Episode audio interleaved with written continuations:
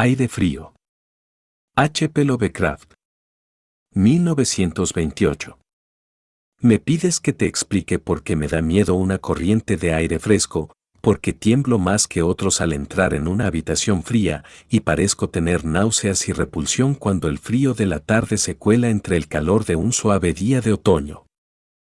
Hay quienes dicen que respondo al frío como otros responden a un mal olor, y yo soy el último en negar esa impresión. Lo que voy a hacer es relatar la circunstancia más horrible con la que me he encontrado, y dejar que ustedes juzguen si esto constituye o no una explicación adecuada de mi peculiaridad. Es un error creer que el horror está asociado inextricablemente con la oscuridad, el silencio y la soledad. Yo lo encontré en el resplandor de la media tarde, en el estruendo de una metrópolis y en el bullicio de una pensión cutre y vulgar, con una casera prosaica y dos hombres robustos a mi lado. En la primavera de 1923 había conseguido un triste y poco rentable trabajo en una revista de la ciudad de Nueva York, y como no podía pagar un alquiler sustancial, empecé a ir de una pensión barata a otra en busca de una habitación que reuniera las cualidades de una limpieza decente, un mobiliario aceptable y un precio muy razonable. Pronto me di cuenta de que solo podía elegir entre varios males, pero al cabo de un tiempo di con una casa en la calle 14 Oeste que me disgustó mucho menos que las otras que había probado. Se trataba de una mansión de cuatro pisos de piedra rojiza que, al parecer, databa de finales de los años 40 y que estaba provista de una carpintería y un mármol cuyo esplendor manchado y mancillado denotaba un descenso de los altos niveles de opulencia de buen gusto. En las habitaciones, grandes y elevadas, y decoradas con papeles imposibles y cornisas de estuco ridículamente ornamentadas, persistía una deprimente moho y un indicio de oscura cocina, pero los suelos estaban limpios, la ropa de cama era tolerantemente regular y el agua caliente no se enfriaba o se cerraba con demasiada frecuencia de modo que llegué a considerarlo al menos un lugar soportable para hibernar hasta que uno pudiera volver a vivir de verdad. La casera, una mujer española casi barbuda y perezosa llamada Herrero, no me molestó con chismes ni con críticas a la luz eléctrica que se encendía tarde en mi habitación del tercer piso, y mis compañeros de piso eran tan silenciosos y poco comunicativos como uno podría desear, siendo la mayoría españoles un poco por encima del grado más tosco y crudo. Solo el estruendo de los coches en la calle de abajo resultaba una seria molestia. Llevaba allí unas tres semanas cuando se produjo el primer incidente extraño. Una noche, a eso de las ocho, oí una salpicadura en el suelo y me di cuenta de repente de que llevaba algún tiempo oliendo el penetrante olor del amoníaco. Al mirar a mi alrededor, vi que el techo estaba mojado y goteando, al parecer, el remojo procedía de una esquina del lado que daba a la calle. Deseoso de atajar el problema en su origen, me apresuré a ir al sótano para decírselo a la propietaria, quien me aseguró que el problema se solucionaría rápidamente. El doctor Muñoz, gritó mientras subía corriendo delante de mí, ha hablado con los químicos. Es demasiado raro para ser médico, siempre está mirando y mirando, pero no necesita ayuda de nadie. Es muy raro en su visión, todo el día se baña en agua con olores agradables y no puede excitarse ni calentarse. Todo el trabajo de la casa lo hace él, su pequeña habitación está llena de botellas y máquinas y no trabaja como médico. Pero fue grande una vez, mi padre en Barcelona ha oído hablar de él y solo ahora se ha lesionado un brazo del fontanero de repente. Nunca sale, solo en el tejado, y mi hijo Esteban le da la comida y la ropa y los medicamentos y los productos químicos. Dios mío, el sal amoníaco que usa ese hombre para mantenerlos frescos.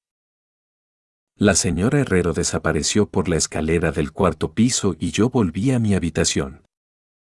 El amoníaco dejó de gotear, y mientras limpiaba lo que se había derramado y abría la ventana para que entrara el aire, oí los pesados pasos de la casera por encima de mí. Al doctor Muñoz no lo había oído nunca, salvo ciertos sonidos como de algún mecanismo accionado por la gasolina, pues su paso era suave y apacible. Me pregunté por un momento cuál sería la extraña aflicción de este hombre, y si su obstinada negativa a la ayuda exterior no sería el resultado de una excentricidad bastante infundada. Hay, reflexioné tristemente, una cantidad infinita de patetismo en el estado de una persona eminente que ha descendido en el mundo. Tal vez nunca hubiera conocido al doctor Muñoz si no hubiera sido por el ataque al corazón que me sobrevino una mañana mientras escribía en mi habitación. Los médicos me habían hablado del peligro de esos ataques, y yo sabía que no había tiempo que perder, Así que recordando lo que la casera había dicho sobre la ayuda del inválido al obrero herido, me arrastré escaleras arriba y llamé débilmente a la puerta que estaba encima de la mía. A mi llamada respondió en buen inglés una curiosa voz, a cierta distancia a la derecha, que me preguntó mi nombre y mi negocio, y una vez indicadas estas cosas, se abrió la puerta contigua a la que yo había buscado. Una ráfaga de aire fresco me recibió, y aunque el día era uno de los más calurosos de finales de junio, me estremecí al cruzar el umbral de un gran apartamento cuya rica y elegante decoración me sorprendió en este nido de escualidez y suciedad. Un sofá plegable ocupaba ahora su función diurna de sofá, y los muebles de caoba, las suntuosas colgaduras, los cuadros antiguos y las melosas estanterías indicaban que se trataba del estudio de un caballero y no de un dormitorio de pensión. Ahora veía que la habitación del vestíbulo que estaba encima de la mía, la pequeña habitación de botellas y máquinas que había mencionado la señora Herrero, era simplemente el laboratorio del doctor y que su vivienda principal se encontraba en la espaciosa habitación contigua, cuyas cómodas alcobas y el gran baño contiguo le permitían ocultar todos los tocadores y aparatos utilitarios molestos. El doctor Muñoz, sin duda, era un hombre de nacimiento, cultivado y con criterio. La figura que tenía ante mí era de baja estatura, pero exquisitamente proporcionada, y vestía un traje algo formal de corte y ajuste perfectos. Un rostro de alta alcurnia, de expresión magistral aunque no arrogante, estaba adornado por una corta barba gris hierro, y un anticuado píncenes protegía los ojos oscuros y llenos y coronaba una nariz aguileña que daba un toque moro a una fisonomía que, por lo demás, era predominantemente celtibérica. El cabello grueso y bien recortado, que argumentaba las llamadas puntuales de un barbero, se separaba con gracia por encima de una frente alta, y todo el cuadro era de una inteligencia sorprendente y de una sangre y crianza superiores. Sin embargo, al ver al doctor Muñoz en aquella ráfaga de aire fresco, sentí una repugnancia que nada en su aspecto podía justificar. Solo su tez lívida y la frialdad de su tacto podían ofrecer una base física para este sentimiento, e incluso estas cosas deberían haber sido excusables teniendo en cuenta el conocido invalidismo del hombre. También podría haber sido el singular frío lo que me alienó, porque tal frialdad era anormal en un día tan caluroso, y lo anormal siempre cita la aversión, la desconfianza y el miedo. Pero la repugnancia pronto fue olvidada por la admiración, ya que la extrema habilidad del extraño médico se puso de manifiesto de inmediato, a pesar de la frialdad y el temblor de sus manos de aspecto incruento comprendió claramente mis necesidades de un vistazo, y las atendió con la destreza de un maestro, mientras me aseguraba con una voz finamente modulada, aunque extrañamente hueca y sin timbre, que era el más acérrimo de los enemigos jurados de la muerte, y que había hundido su fortuna y perdido a todos sus amigos en una vida de extraños experimentos dedicados a su desconcierto y estirpación. Algo de fanático benévolo parecía residir en él, y divagaba casi garramente mientras sonaba mi pecho y mezclaba una dosis adecuada de drogas traídas de la sala de laboratorio más pequeña. Evidentemente, la sociedad de un hombre de buena cuna era para él una rara novedad en este sucio entorno, y se sintió movido a hablar de forma desacostumbrada cuando los recuerdos de días mejores surgieron en él. Su voz, si bien extraña, era al menos tranquilizadora, y ni siquiera pude percibir que respirara mientras las fluidas frases se desarrollaban urbanamente. Trataba de distraer mi mente de mi propia convulsión hablando de sus teorías y experimentos, y recuerdo que me consoló con mucho tacto sobre mi débil corazón insistiendo en que la voluntad y la conciencia son más fuertes que la propia vida orgánica, de modo que si un cuerpo es originalmente sano y se conserva con cuidado, puede, mediante un aumento científico de estas cualidades, conservar una especie de animación nerviosa a pesar de las más graves deficiencias, defectos o incluso ausencias en él. Conjunto de órganos específicos. Podría, dijo medio en broma, enseñarme algún día a vivir o al menos a tener algún tipo de existencia consciente sin ningún corazón. Por su parte, estaba quejado de una complicación de enfermedades que requerían un régimen muy exacto que incluía el frío constante. Cualquier aumento notable de la temperatura podía, si se prolongaba, afectarle fatalmente, y la frigidez de su habitación menos 1,55 o 56 grados Fahrenheit se mantenía mediante un sistema de absorción de refrigeración por amoníaco, cuyo motor de gasolina había escuchado a menudo en mi propia habitación de abajo. Aliviado de mi convulsión en un tiempo maravillosamente corto, dejé el estremecedor lugar como discípulo y devoto del talentoso recluso.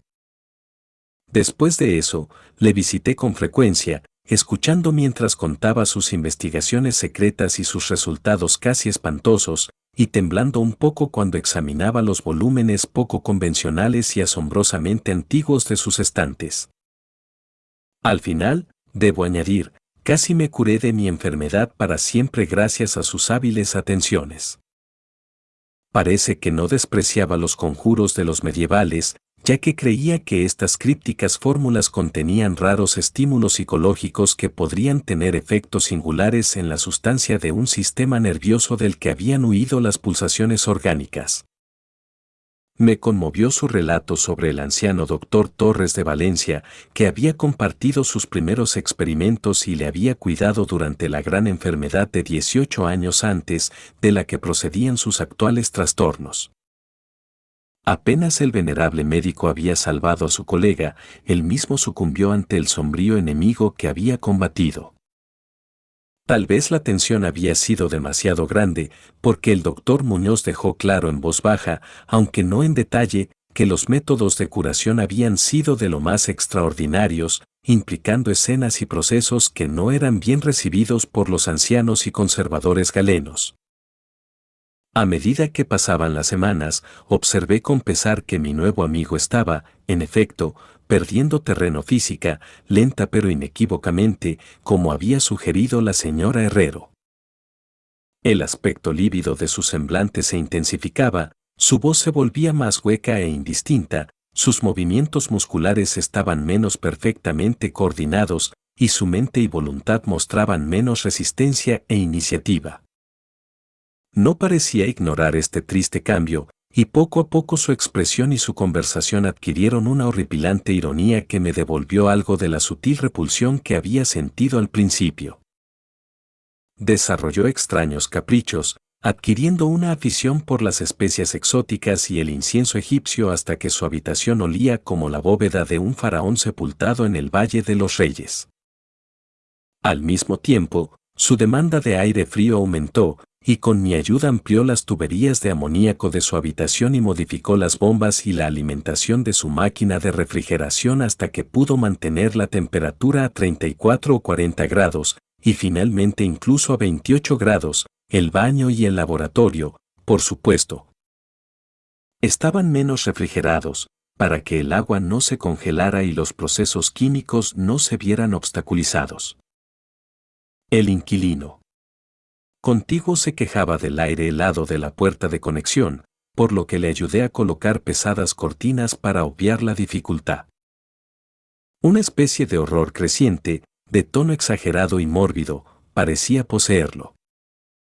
Hablaba incesantemente de la muerte, pero se reía sin ganas cuando se le sugerían suavemente cosas como el entierro o los arreglos funerarios.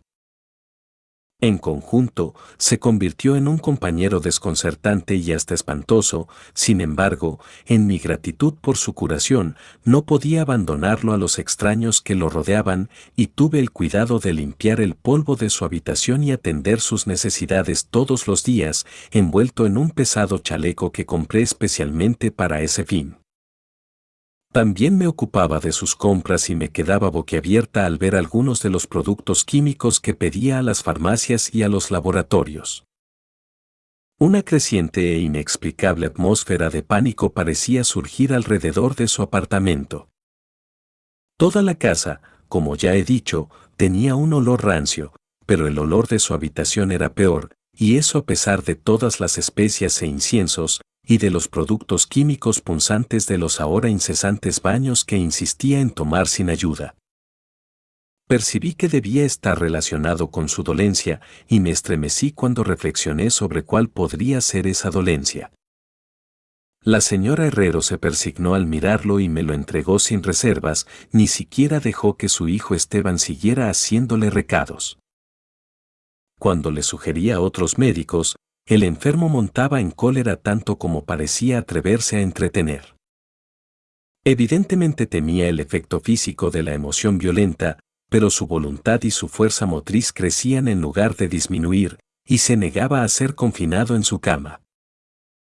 La lasitud de sus primeros días de enfermedad dio paso a un retorno de su ardiente propósito, de modo que parecía estar a punto de lanzar un desafío al demonio de la muerte incluso cuando ese antiguo enemigo se apoderaba de él. La pretensión de comer, siempre curiosamente como una formalidad con él, la abandonó virtualmente y solo el poder mental parecía impedirle el colapso total. Adquirió el hábito de escribir largos documentos de algún tipo, que sellaba cuidadosamente y llenaba con órdenes de que yo los transmitiera después de su muerte a ciertas personas a las que nombraba, en su mayoría indios orientales con letras, pero entre las que se encontraba un médico francés que en su día fue célebre y que ahora se creía muerto, y del que se habían susurrado las cosas más inconcebibles. Sucedió que quemé todos estos papeles sin entregarlos ni abrirlos. Su aspecto y su voz se volvieron totalmente espantosos, y su presencia casi insoportable. Un día de septiembre, una inesperada visión suya provocó un ataque epiléptico a un hombre que había venido a reparar su lámpara eléctrica de escritorio, un ataque que recetó eficazmente mientras se mantenía bien oculto. Aquel hombre, curiosamente, había pasado por los terrores de la Gran Guerra sin haber sufrido ningún susto tan profundo. Entonces, a mediados de octubre, el horror de los horrores llegó con una rapidez pasmosa. Una noche, a eso de las once, se rompió la bomba de la máquina frigorífica, de modo que en tres horas se hizo imposible el proceso de enfriamiento con amoníaco. El doctor Muñoz me llamó dando un golpe en el suelo, y yo trabajé desesperadamente para reparar la avería mientras mi anfitrión maldecía en un tono cuya opacidad sin vida y traqueteo superaba toda descripción. Mis esfuerzos de aficionado, sin embargo, resultaron inútiles, y cuando hice venir a un mecánico de un garaje vecino que funcionaba toda la noche, nos enteramos de que no se podía hacer nada hasta la mañana, cuando habría que conseguir un pistón nuevo. La rabia y el miedo del moribundo ermitaño, hinchándose hasta alcanzar proporciones grotescas, parecían capaces de destrozar lo que quedaba de su maltrecho físico, y una vez un espasmo le hizo llevarse las manos a los ojos y precipitarse al baño. Salió a tientas con la cara fuertemente vendada y no volví a ver sus ojos. La frigidez del apartamento disminuía ahora sensiblemente y a eso de las cinco de la mañana el doctor se retiró al baño, ordenándome que le suministrara todo el hielo que pudiera conseguir en las farmacias y cafeterías de toda la noche. Cuando regresaba de mis viajes, a veces desalentadores, y depositaba mi botín ante la puerta cerrada del baño, podía oír un inquieto chapoteo en el interior y una voz gruesa que graznaba la orden de más más. Por fin amaneció un día cálido, y las tiendas abrieron una a una.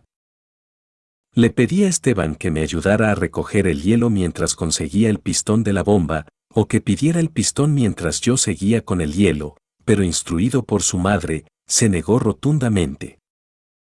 Finalmente, contraté a un mendigo de aspecto sórdido que encontré en la esquina de la octava avenida para que mantuviera al paciente abastecido de hielo en una pequeña tienda en la que le presenté, y me dediqué con diligencia a la tarea de encontrar un pistón de bomba y de contratar obreros competentes para instalarlo. La tarea parecía interminable, y me enfurecí casi tan violentamente como el ermitaño cuando vi que las horas se deslizaban en una ronda sin aliento y sin comida de vanas llamadas telefónicas y una agitada búsqueda de un lugar a otro, de un lado a otro en el metro y en el coche de superficie. Hacia el mediodía encontré una casa de suministros adecuada en el centro de la ciudad, y aproximadamente a la 1.30 pm llegué a mi lugar de alojamiento con la parafernalia necesaria y dos mecánicos robustos e inteligentes. Había hecho todo lo posible y esperaba llegar a tiempo. Sin embargo, el terror negro me había precedido. La casa estaba en plena agitación, y por encima del parloteo de las voces atónitas oía un hombre que rezaba en un bajo profundo. Había cosas diabólicas en el aire y los inquilinos contaban las cuentas de sus rosarios al percibir el olor que salía de la puerta cerrada del doctor. El tumbador que había contratado, al parecer, había huido gritando y con los ojos enloquecidos no mucho después de su segunda entrega de hielo, tal vez como resultado de una curiosidad excesiva. Por supuesto, no podía haber cerrado la puerta tras de sí, sin embargo, ahora estaba cerrada, presumiblemente desde dentro. No se oía nada en el interior, salvo una especie de goteo lento y espeso. Consultando brevemente a la señora Herrero y a los obreros, a pesar de un miedo que me carcomía el alma, aconsejé derribar la puerta, pero la dueña encontró la manera de girar la llave desde el exterior con algún dispositivo de alambre. Previamente habíamos abierto las puertas de todas las demás habitaciones de ese pasillo y tirado todas las ventanas hasta arriba. Ahora, con las narices protegidas por pañuelos, invadimos temblorosamente la maldita habitación sur, que resplandecía con el cálido sol de las primeras horas de la tarde. Una especie de rastro oscuro y viscoso conducía desde la puerta abierta del baño hasta la puerta del vestíbulo y de ahí al escritorio, donde se había acumulado un pequeño charco terrible.